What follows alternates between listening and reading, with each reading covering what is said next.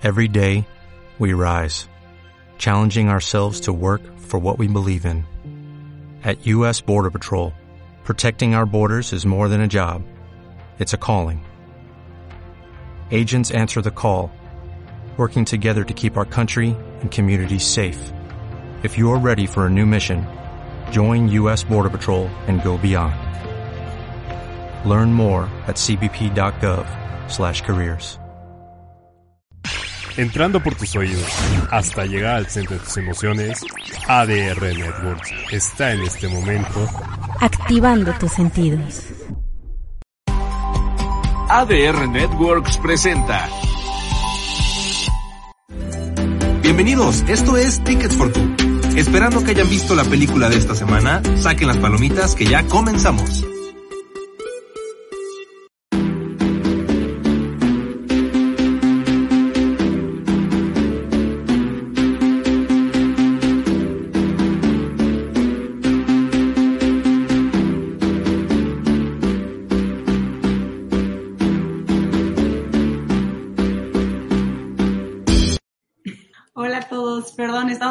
Muchos problemas de conexión, pero bienvenidos a esta misión de Tickets for Two.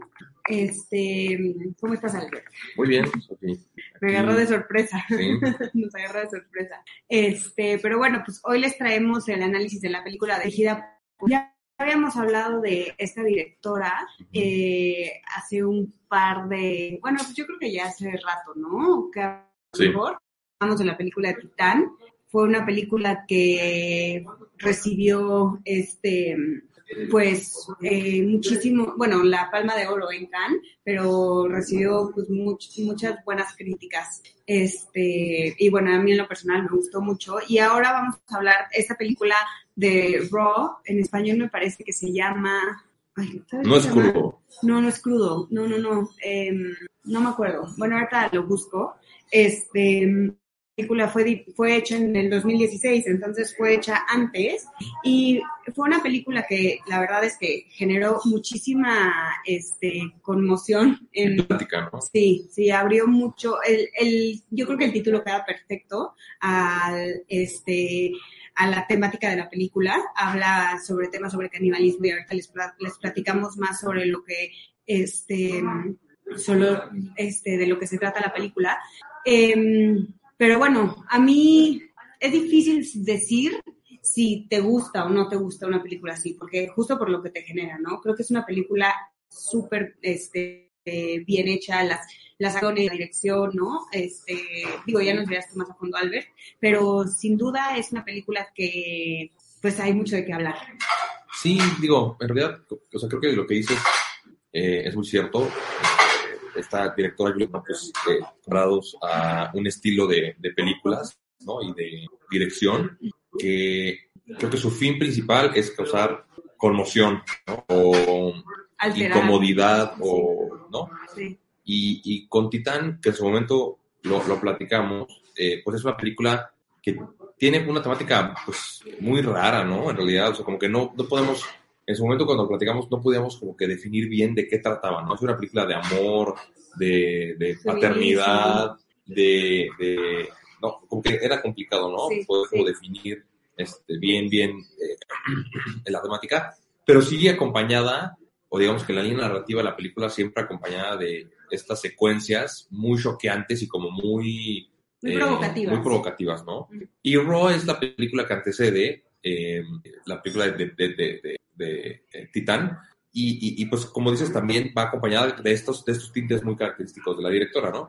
Eh, ahorita nos explicarás en términos generales de cada la película, eh, pero pues es una película de una chava, ¿no? Que, que pues, se vuelve caníbal, ¿no? Una, ya, ya regresamos.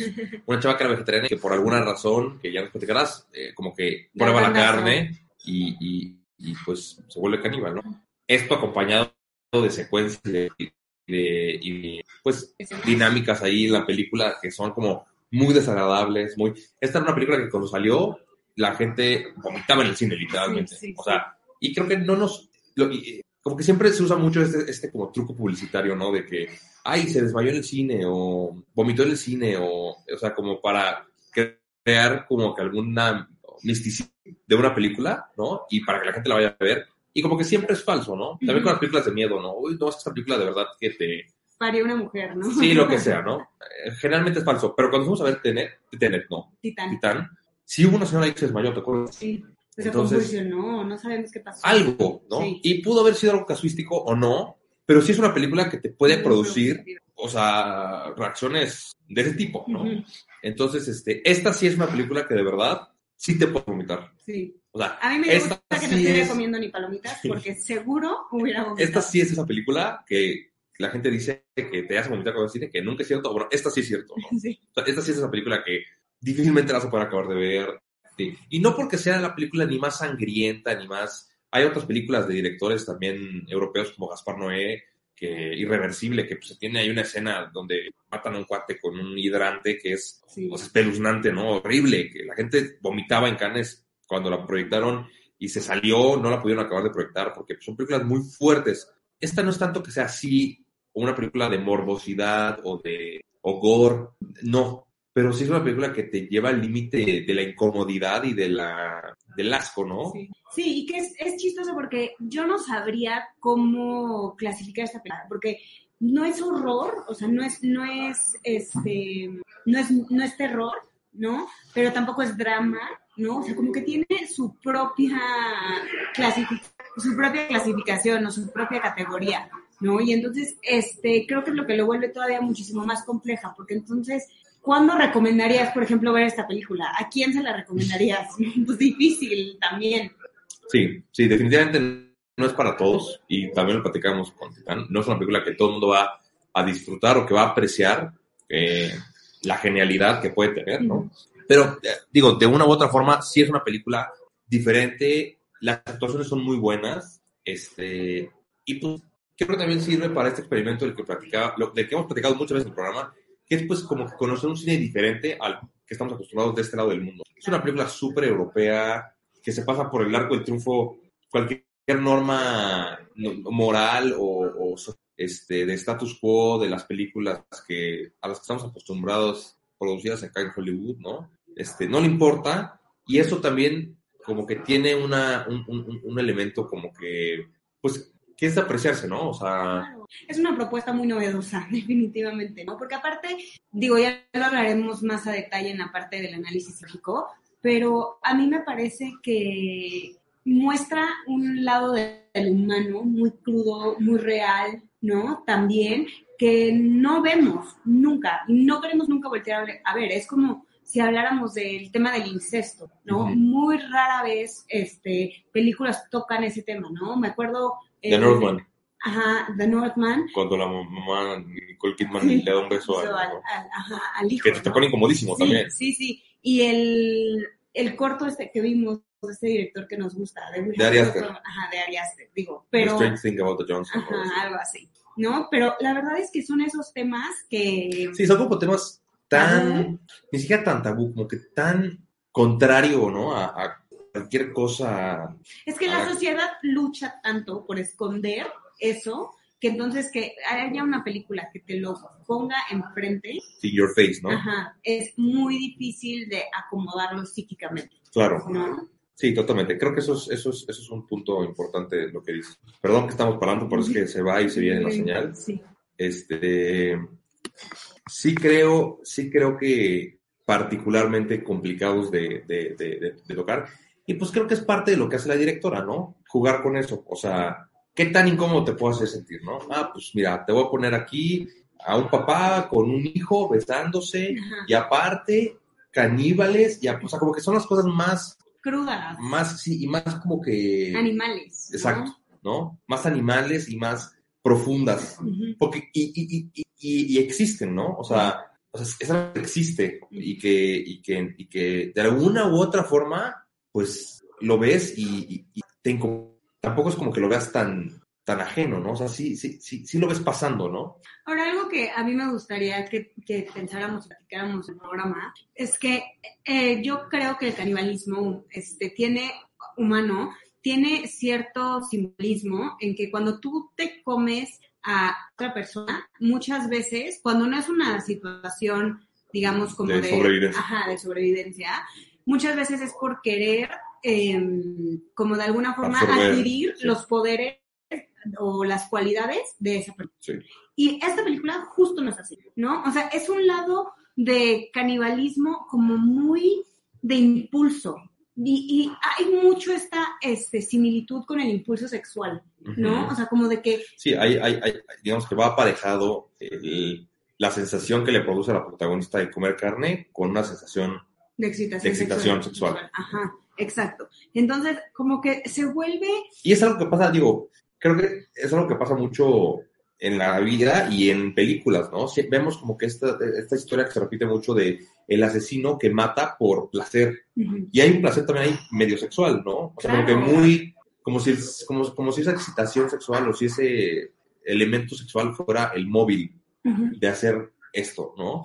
Claro, y es que esto que dices creo que es, es muy interesante, o sea, si lo pensamos desde un punto de vista freudiano, Exacto. este, Freud nos decía que, la- o sea, existen dos impulsos y que lo hemos hablado mucho aquí, ¿no? El impulso de vida y el impulso de muerte. Y el impulso de vida está, este, regido por la energía libidinal, ¿no? O por la libido. Y entonces como que creo que es esta energía que al final son elementos de muerte, ¿no? Estamos hablando obviamente de violencia, destrucción, ¿no? Este, poseer al otro, ¿no? Control, todo, todo, este, este tema, pero como que pareciera que están tan entremezclados este, ambos impulsos, tan entremezclados entre estos impulsos, que entonces como que hay una parte como de esta, eh, no, de, no de impulso de vida, pero sí como de impulso sexual, que, ¿no? O sea, que, que pues vaya la redundancia, pero impulsa. Que los hace sentir vivos, ¿no? Ajá. Más bien.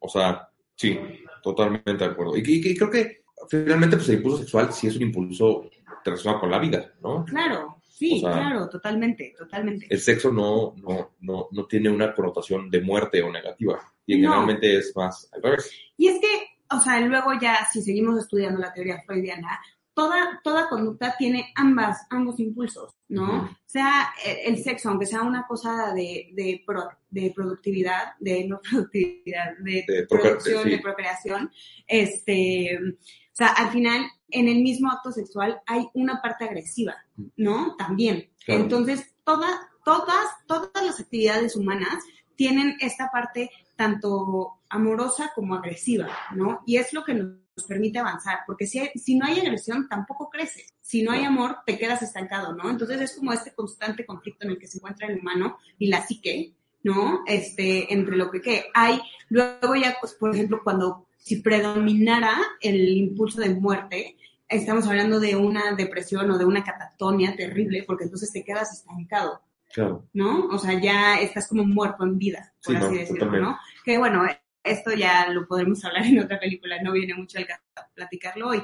Ahora, cambiando de tema totalmente, algo que a mí me llamó muchísimo la atención en la película y que creo que es súper importante resaltarlo, es el extremo que nos marca la directora de la, de la persona, o sea, de la protagonista. Estamos hablando de una chava vegetariana, que al principio de la película le sirven arroz o papa o no sé qué es y hay un pedazo de salchicha. Bueno, hace una cara de asco y lo quiere, lo, lo tiene que sacar, la mamá se va a quejar y dice, y entonces es, es muy impresionante cómo de ese extremo pasa ni siquiera a comer carne, Sí. ¿no? A ser caníbal. Sí. Y entonces, y luego al final de la película, cuando te das cuenta que la mamá también es caníbal, y, y entonces te hace todo sentido esta, esta dinámica familiar que la mamá impone sobre su propia, o sea, en su casa de ser vegetariano para que no haya esta tentación, Claro. ¿no? Entonces, yo lo pensaba mucho, por ejemplo, con la homofobia, por ejemplo, ¿no? O sea, o como todas estas cosas, esta, todas estas fobias, cuando alguien es, lo pensaba, hay una película Es, que es, es porque te da miedo, o sea, tus propios impulsos. exacto. Estás proyectando afuera. Y es, es el ejemplo más claro, ¿no? Claro, claro. Sí. O sea, hay una película que a mí me encanta, que se llama Boy Erased, no sé si la has visto. No. No me acuerdo, no, no me acuerdo cómo se llama en español, pero es sobre un, este, mm, sobre un una iglesia en el siglo pasado que hacían todos estos, este, como camps para quitarle lo gay a los gays. Y entonces son unas barbaridades, es una película, es fuertísima. Y al final, este, pues se disuelve el campamento y, y como que empieza a salir a la luz que los mismos padres, o bueno, no son padres, pero son como, ¿cómo se llaman? Los, los ayudantes de la... Ajá, ¿no? ajá, o sea, ellos son, son homosexuales, ¿no? O sea, todos estos que es este discurso de odio hacia la homosexualidad, que es una transformación en lo contrario de lo que ellos mismos son. Entonces, creo que aquí está muy bien representado. Bueno, y lo vimos, por ejemplo, eso puede ser, eso un ejemplo, pero algo más reciente en, en la película que, que salió, bueno, hace poco de Benedict Cumberbatch, de A eh, la que salió en Netflix de... Ah, la de, sí, claro, claro, claro. ¿Cómo se Ay, llama? Este, la que estaba nominada a todos los Oscars. Sí, Este, de no sé qué the dog, no te acuerdas. no me acuerdo. The Theory of the Dog, no. No, denos un segundo, estamos aquí confirmando el dato. La... Bueno, Sí, búscala. es Benedict Cumberbatch. Búscala, Sofía. Pero bueno, si vieron, si vieron esa película, era una película que se trataba de el protagonista, que, que protagonizaba Benedict Cumberbatch. Es The Power of the Dog. The Power of the Dog. Este, él, él siendo un ranchero macho, ¿no? Así, y la relación que tiene él con el hijo de la esposa de su hermano, Ajá. ¿no? Que era gay.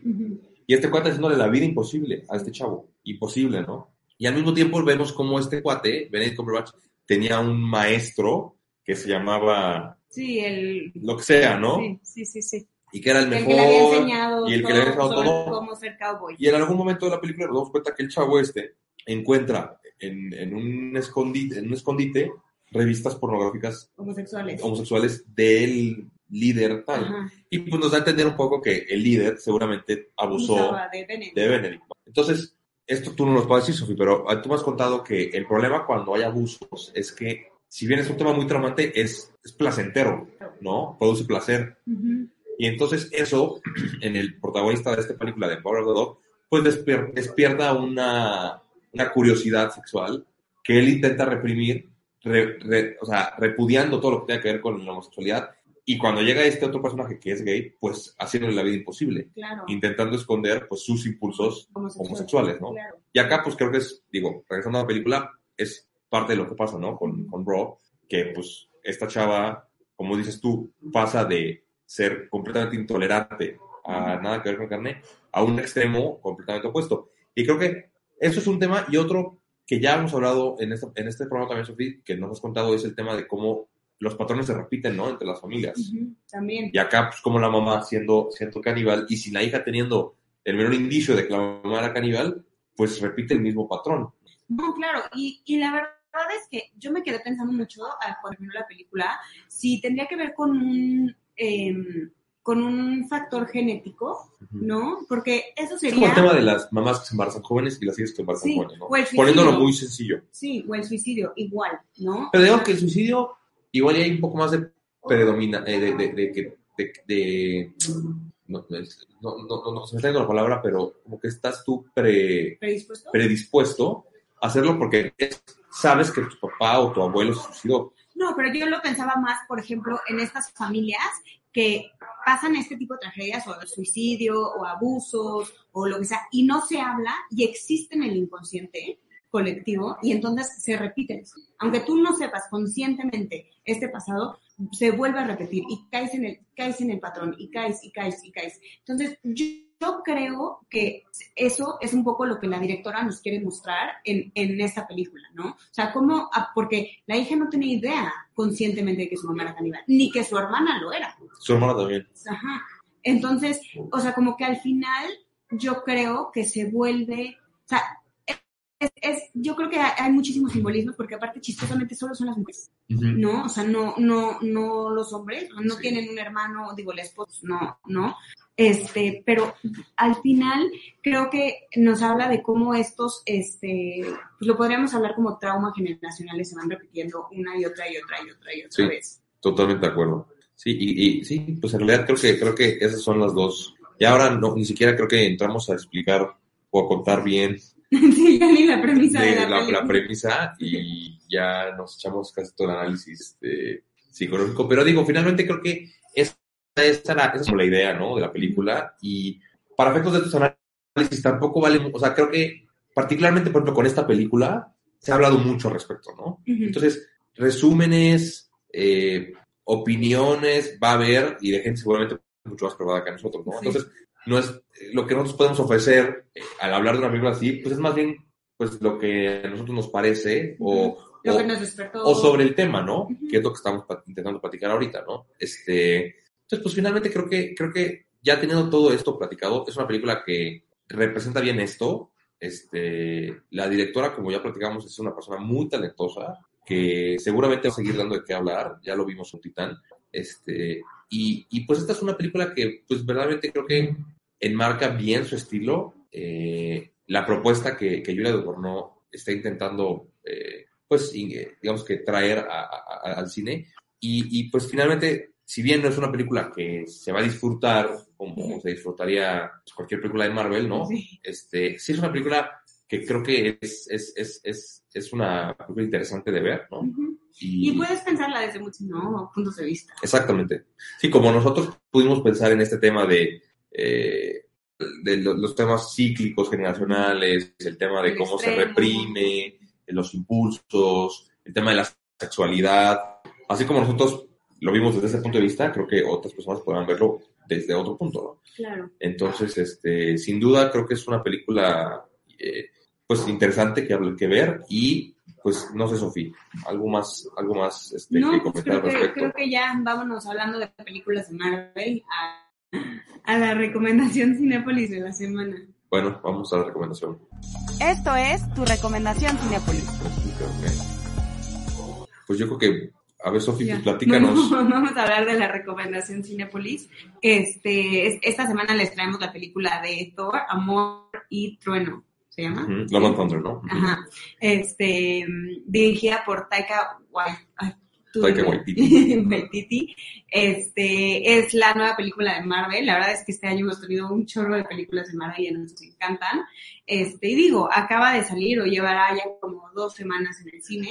Seguramente estará todavía un par más, pero pues definitivamente es una película que pueden ir a ver el fin de semana y que sería muy disfrutable. Sí, y pues tenga presente que Taika Waititi pues, es un director de Oscar, ¿no? O sea, hizo Jojo Rabbit, que es una película genial, Sí, que disfrutamos muchísimo. Y hizo la última película de Thor también, entonces tiene ya experiencia haciendo este tipo de películas. He escuchado yo opiniones divididas porque Taika Waititi es un director muy, muy, muy de comedia. Y si vemos, por ejemplo, Jojo Rabbit, es una película que habla del holocausto desde un punto de vista completamente Bueno, de- no de sé- sa- de- de sátira. Entonces, no a todos les puede encantar esa idea. Y lo mismo pasa con esta película de Thor. Según he escuchado, es una película que no la hemos visto. Ujú. Es una película que sí eh, usa mucho el recurso de la comedia para, para su línea narrativa. Y pues a mucha gente no le late eso, ¿no? Este, yo he escuchado gente que le encanta, gente que le gusta. Ya, la- ya podrán ir a verlo ustedes y nos podrán platicar qué les pareció. Este, pero bueno, pues esa, esa es la recomendación pues, de, de la semana. Thor, Love and Thunder. Ujú.